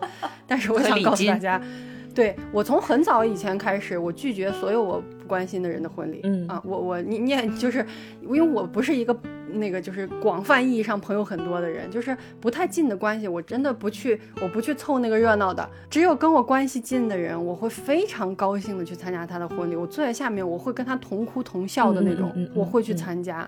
但凡我对这个人没有这样的感情，我绝不会去的啊。如果人家请了我，我会礼貌的发上红包，但是我也内心骂骂咧咧，对吧？我我不知道什么时候能把这个红包收。等到你结婚的时候，你也不会想要请他来，主要是。对我也不会请请请他来，但是当我想去的人，我这几年参加过的婚礼，萌仔的婚礼，对吧？我坐在下边哭的，就是罗宾，你还有没有卫生纸？罗宾从包里，罗宾从包里掏出一个还是卫生卷纸上面撕下来的纸。那天的纸真的不够用啊，朋友们。对，真的不够用。然后我们这次乔大王的婚礼，我们坐在就是就是他那个舞台下面比较近的那张桌子。然后前两天他那个呃婚礼的摄影师不是给大家反图发了一些图嘛，嗯，然后就发了一些拍我们这一桌的。我们的照片，真的，我不夸张的讲，你从我们的眼神当中看到的那种幸福，那个东西它不是装出来的，仿佛结婚的是我们，对，仿佛幸福的是我，我真的我没有想到的，我看到那几张照片时，我真的没有想到，就是你只有在面对你真正关心的朋友和你真正这衷心希望他幸福，你看到他和一个幸福的人站在一起的时候。你发自内心的那个表情，然后真的很感谢这位摄影师，对，拍下那几张照片。我就是我觉得那那一那些瞬间，大家是真实的快乐，真实的幸福。对，这个东西太美好了。当然，早些年我我们也参参加过一些并不想去的婚礼，或者是父母带我们去的，说哎呀，这个咱们要去一下，你就觉得你完全在浪费两个小时小时时间。你请问你们在表演什么？这这场演出什么时候结束？就很吵，东西也不好吃。但是当我们坐在一起的时候，哎呀，就是这个这个快乐，我难以形容。那个幸福感和松弛感，我难以形容。哦，当然还因为我们晚上一起去搓了大枣，吃了烧烤，东北烧烤真太松弛了。对，我跟你们讲，我们晚上去洗大澡，还挺晚的才进去的嘛。然后萌仔还一直在加班，萌仔就没有来和我们一起洗上澡。我们从七点半 进去，我们这这波是七八个人，从七点半进去，一直洗到差不多十点四十才结束。临出来就穿衣服的时候，因为都很累了嘛，洗澡、泡澡、搓澡就很累了。然后当时呢，惠子小姐还跟我说：“咱们要不别去吃烧烤了吧，让他们男生去吃吧。哎呀，太累了，吃了又吃了一身味儿，回来又想洗头，现在只想钻到被窝里。”我说：“是是是，确实是。”然后呢，换衣服的时候，然后萌仔就打了个电话过来，说你们什么时候洗完？他们都没有吃饭，在等你们，怎么？我没有听见这个电话，但大概是不是这个意思啊？是是是是是，对。然后当时我和子慧真就一拍大腿，走吃。然后，然后真的就是强顶着睡意，然后就大家聚齐了，还是一起去了嘛。结果那天晚上的烧烤，朋友们不夸张的讲，这是我第一次在东北吃烧烤，哦，它真的很好吃。我当时就在想，这样一个简单的烹饪品类，为什么它会有这么大的差异？为什么我之前在北京吃一些烧烤也觉得嗯还不错，但是你就觉得它仅仅是挺好吃的。但那天晚上就觉得，哎呀，真的好好吃啊！为什么会这么好吃？大家为什么会这么开心？为什么我们点的每一个单品都这么好吃？对你就会体验到那种真实的快乐，然后就会觉得。不虚此行，虽然这个旅行只有短短的两天时间，对 对，根本不够两天。嗯，如果扣掉那些行程上的时间的话，是不够两天的。哎呀，我跟你讲，关于这趟旅程当中，我还有几个嗯特别快乐的可以分享给大家，就是。当时我是比较远的嘛，我是要先从厦门坐飞机到北京，然后再从北京转高铁才能到东北嘛，因为他们那边没有直达的那个飞机。然后呢，我就为了我特别担心说我的飞机啊或者是什么那个高铁如果转接的时候出问题会耽误我去参加婚礼，所以我是特地周五先请了一天假。我说我不管，我这个周五我一定要请一天假，我提前到也行，我等着也行，我怎么着都行，反正我就要确保我一定这个行程没有问题。然后我就周五请了假，大早上六点钟我就。我就起床去坐那个飞机，然后昏昏沉沉的到了北京，就在那个高铁站等乔大王跟贞子，因为我们是分两波嘛，米卡萨跟萌仔他们是第二天出发，周六出发从北京出发，然后我跟乔大王和贞子我们是第一天出发。我跟你们讲，就毫不夸张，在我在我在高铁站见到他们两个之前，我那种放假的感觉是很很很懵的，就是朦朦胧胧，好像这个假放了又好像没放，然后我还会时不时的惦记我工作上的事情。但是，当我在高铁站看到就人群当中看到贞子和乔大王的时候，我那一下子那个心呐，我就已经飞到大东北。就真的毫不夸张。然后我们在我们坐在那个高铁上，一路上不是外面的风景都特别好嘛，就不知道为什么那天就是天气特别特别好，然后那一路的那个山就特别的清脆，哇，太特别漂漂亮。哎，我们我们把惠子小姐拍那几张照片放在嗯嗯嗯，好的好的好的，就大家可以去看一下，这大家真的要去看一下，就是因为它整个那个视野是非常开阔的，它没有像城市里面那么多的建筑物，什么人群乌乌泱泱，它没有，它就是蓝天白云，然后翠绿翠绿的那种青翠的山脉。我当时看到他那种感觉，就是那种幸福的感觉，就好像我这辈子从来没有看过山一样，我这辈子从来没有看过云一样，是不是有句话叫“看山不是山，看山不是云”？对不起，不是这样用的，但是我真的就是这么感觉的。我懂，我我完全懂。你知道我是什么时候？就是咱们从酒店出发去他那个下午那个晚宴的路上，不是经过了一个桥嘛？你知道那个桥上，你看到那个云彩和那个河岸两边的那个树，我真的，我那一瞬间就我跟你的感觉一样，就仿佛我这辈子没看过河，没看过树，没感觉云，特别特别离谱。对，然后很快那个车开过去了，我当时就想。我说我们刚才应该让车在那地方停一下，我好想拍一张照片啊。但是这还是过去了，因为我们也赶时间嘛。但是那那那个瞬间一定会永远留在我心里，就是天哪，为什么东北有这么漂亮的水，有这么漂亮的树和这么漂亮的云？天哪！对，我的瞬间是什么，你知道吗？我的瞬间的顶峰是我们当时从北京坐到呃东北下车的时候，然后那个高铁不是就开走了吗？开走的时候，它就那个车的后面就露出了它后面的树林，就东北那个树特别特别高，伴随着那个车离开的时候，它吹起了。一阵小风，特别特别清凉。因为我们到那天，阜新好像是刚刚下完雨，大概是二十多度，就非常凉爽的天气。嗯，然后那小风吹的我跟贞子两个人都惊呼了，你知道吗？当时我觉得我们两个原地就要起飞了，就这他妈才是人生，就那种感觉。哎呀，我跟你们讲，这期节目聊到现在，大家的真实我与理想我已经相遇了。哎呀。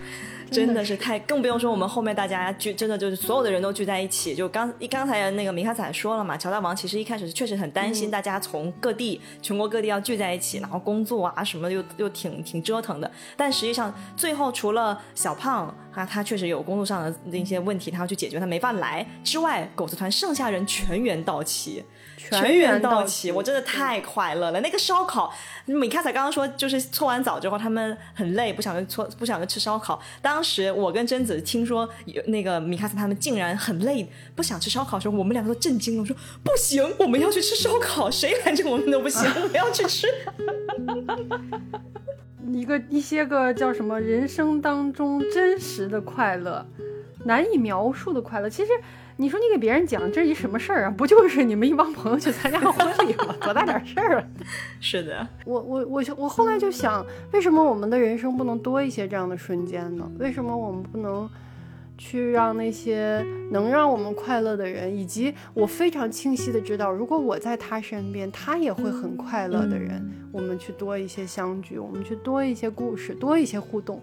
就感觉仿佛我的前不能说我的前半生，我的前面这些年很多的时刻，我为了成为那个应该的样子，我并没有让真实的我去做更多让我开心和让我在意的人开心的事情。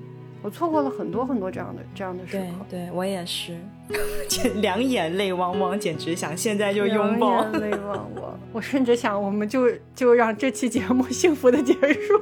萌仔说：“我准备好的好东西呢，先不让我掏出来吗？”他他还说什么？他连搓大澡都没参与上，来说一说。好的好的，他。他即便在这个快乐的幸福的世界里，依然被那个应该我束缚。啊，真的，我觉得你们两个都有一个特别明显的一个就是症状，就就是你们的那个微信头像太能说明问题了。你 米卡萨的路径是从职场这个精英专业这个真人大头像。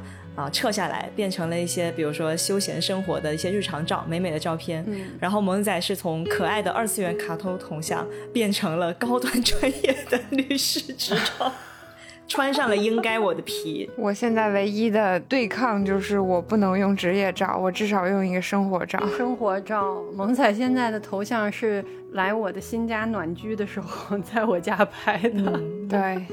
在景点儿由朋友帮忙拍摄的 景点游客款。但是我想说的是，是你们说的都对，就是我们应该多做一些快乐的事情，多和好朋友相聚，多和应该陪伴的人在一起。Point 是我们得活呀，是呢，你不能过完这两天就不活了呀，你得吃饭呀。所以这就是让我最痛苦的事情，这也是为什么工具人主要负责控制身体，因为他负责把。我喂饱，他负责你的生存问题。可能这个前提本身就是错的，当然这是另外一个话题了。但是至少在目前我的小脑仁儿里面，我还是觉得你在社会里，你必须要在这个世界上有一个角色，有一个身份才能活下去。嗯，你得有一些一技之长，你得有一些作用，你能够为别人创造的价值，那你才可以交换到价值。那交换到价值，你才可以去。交换其他你想要的东西，比方说吃的，比方说出去旅行的机会，这可能是一个取舍的阶段吧。一旦你放弃了一些东西，就可以过得比较舒适。比方说你不想要那个职位了，你不想要那个薪资了。你不想要那个生活标准，你不想在这个城市了，你要去一个舒适的地方生活了，那可以是一个选择，但至少目前我还没有办法很洒脱的做这样的选择。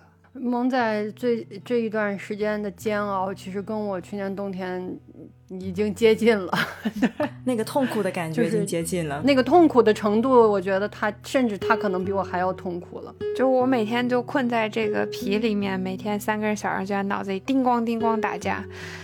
然后我我我真的很讨厌真名和真人头像上网这件事情，就天然的对抗。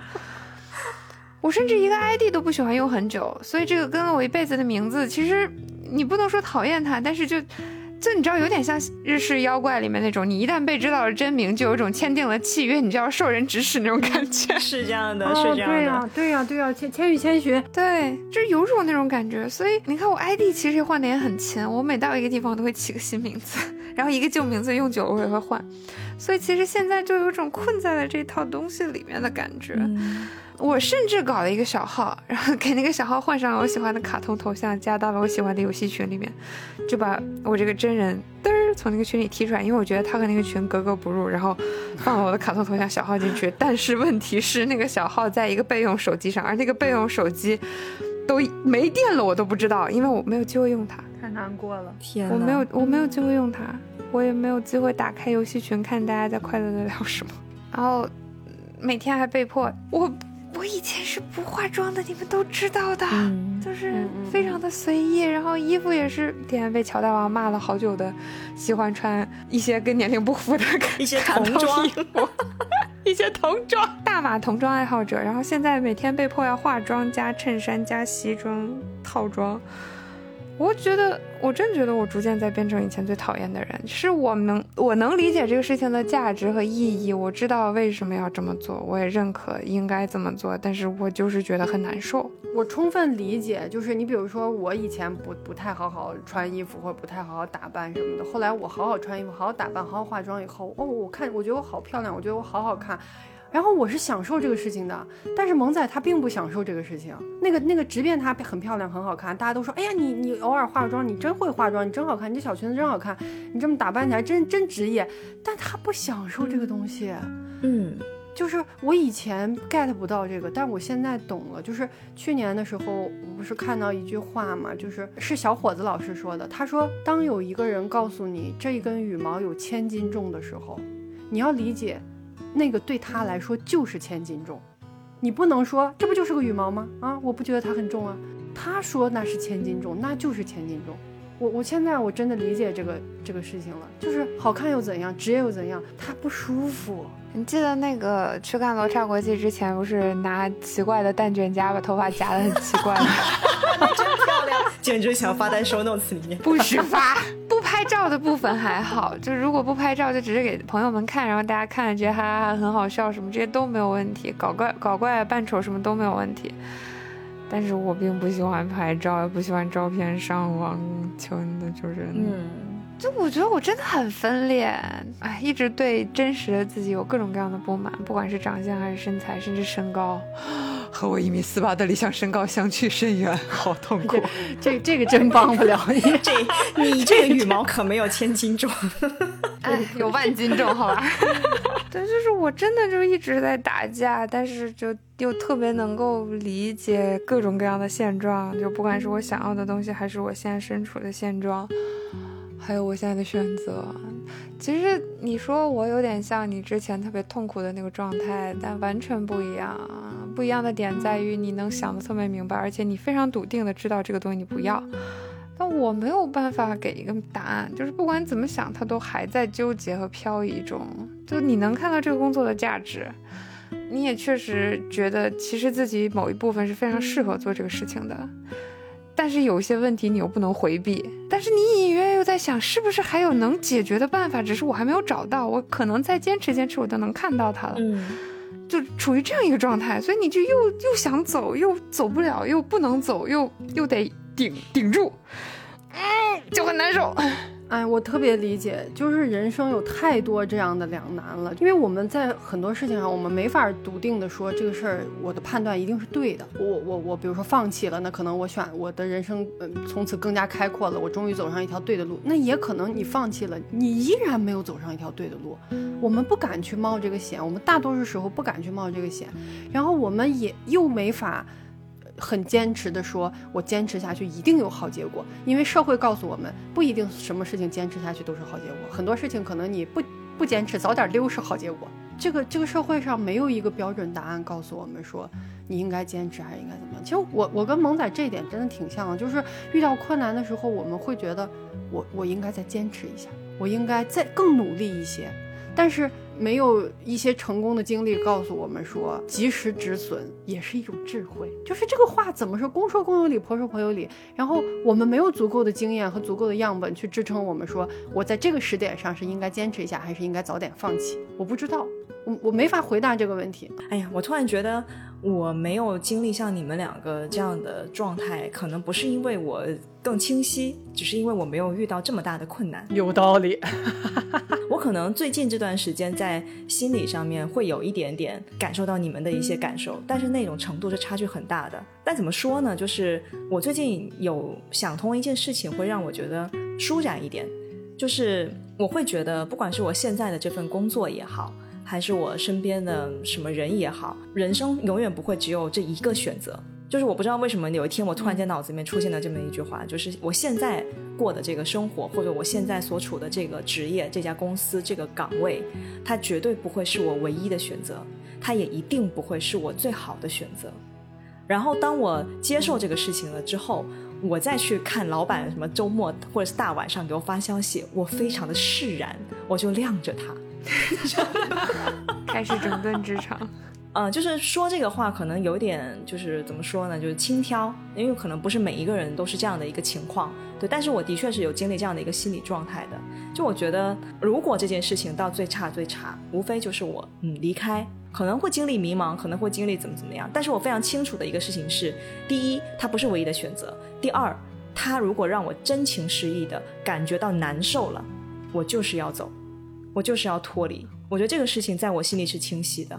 对，你看，你你现在有这样的觉悟了，你再再往前一些年，你会勇敢的那么清晰的说，这个事情如果让我不爽了，我会走。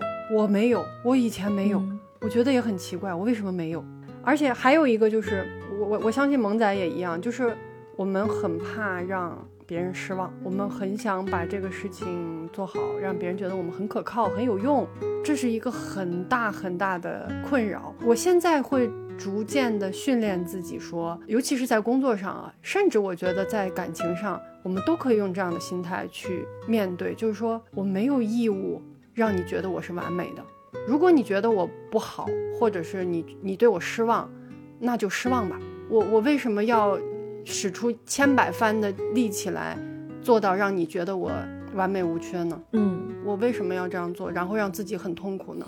如果这件事情我们谈谈谈不拢，嗯，你觉得我不够好，或者是这个事情这个工作在做的过程中，你觉得哎呀，在他也就这样吧，不满意，不满意就不满意吧。我我确实没法让所有人满意。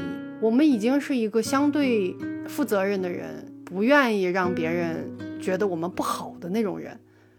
我们都已经如此了，对，不要那么再再去为难自己。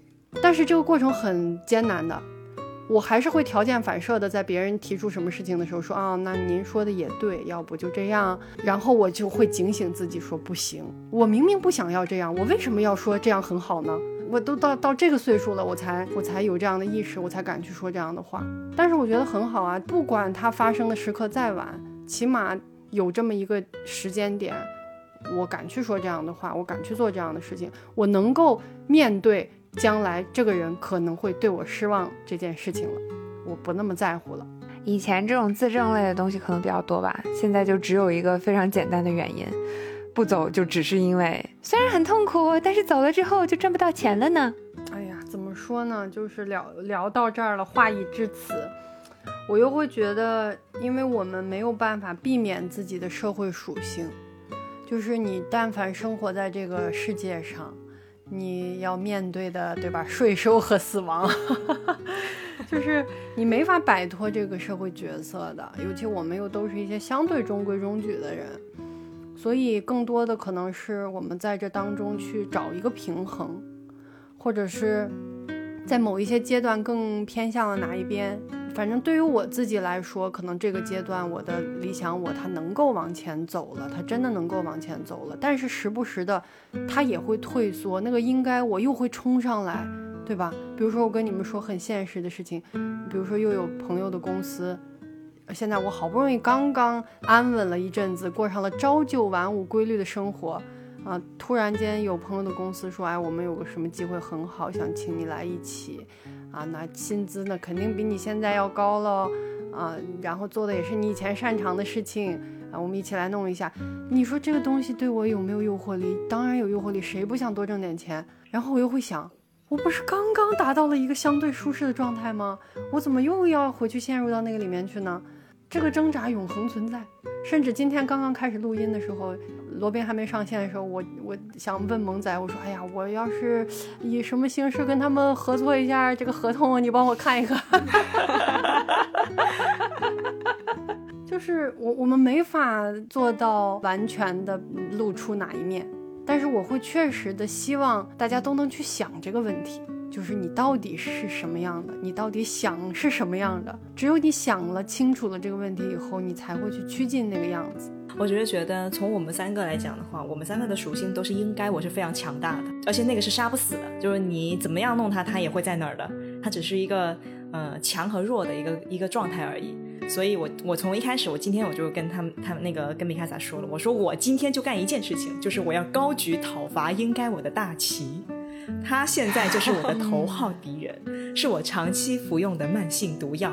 我必须要先解决掉他，回到属于我的轨道，然后才有可能奔向我的理想。我在结束之前，想跟大家分享一个小纸条。第一个小纸条呢，我写上了，又划掉了，又写又写上了，是我在偶尔我会整理一下自己的。嗯，手机的那个便签啊，有时候我会在里面记一些东西，是我当时想发微博的，或者是想写策划的，但是因为没有及时的把它搬运到这个文档里，我自己就忘记了。然后有一天我在整理的时候，我看到了我在二零一九年六月份的一个小纸条，是这样写的。他说：“这是一个不那么愉快的夏天，起初是想要倾吐一切的快意，随后是惶惶深陷的无所事事。一边想着我有大愿未了，不可以老去，不可以披发入山（括弧摘抄），另一边却不知这大愿为何。嗯，就是那一个阶段，我会有很多很多的想法。”我想要这个，我想要那个，但是我也不知道怎么实现，我也不知道怎么去表达。然后我曾经还有想过说，要不我开一个公众号，把我这些自以为是的思考都写一写，把我的肤浅和我的深刻都写出来。后来呢，我又不想了。然后我又非常敬佩那些真正的内容输出的工作者，就他们是怎么做到能够把自己舒展开，或者是藏起来，又或者是折叠出一个适合的角度。向人展示的呢？我不知道。然后那那个便签的最后一行字写的是：很多时候我们对着生活很生气，但你与他对峙，他却不回应。嗯，那应该是我非常非常难受的一阵子。但是你写的好好哦，痛苦赋予了你一些文艺才华。然后另外一个小纸条也是我存在这个便签本里面的，是播客呃 Nevermind 里面的，他们当时做了一个关于末世的广播剧里面的一句台词，嗯，就是这个背景呢是世界末日到来，然后身边的人呢逐渐死掉，主角也不知道自己什么时候会死掉，也不知道自己和自己的朋友还能不能相见。嗯，然后他很紧张嘛，然后也过得很惶恐，然后当中有一句台词是这样说的，他说，就是应该是在他想通的那一刻，他说，我就坦然一点，不要紧张的活着，不要提心吊胆的睡觉，不要东张西望的走路，不要自己吓自己，这也是可能是那个阶段我很想对自己说的一句话，嗯，就是坦然一点，不要自己吓自己。以上就是本期节目的全部内容啦！喜欢妙妙屋的朋友，记得评论、点赞、收藏、打赏。如果有什么想要说的悄悄话，或是想要听我们聊的话题，也欢迎私信我们的信箱。虽然不一定会被采纳，但我们每一封邮件都会认真看的。想要加入听友群的朋友，可以在小宇宙的公告中找到我们的入群二维码。其他平台收听的朋友，可以在评论区要求入群，我们都会尽快回复的。节目的最后提醒大家，本期节目我们将为评论区点赞数最高的两位朋友赠送 Tizo 通勤耳机 yen 一人一副，请大家与我们一起享受 Tizo 带来的美好播客体验。特别提示：由于奖品数量有限，本次活动仅限小宇宙平台，点赞数量的截止日期为节目发出后的二十四小时。那今天的节目就到这里啦，谢谢大家，我们下期再见，拜拜，拜拜。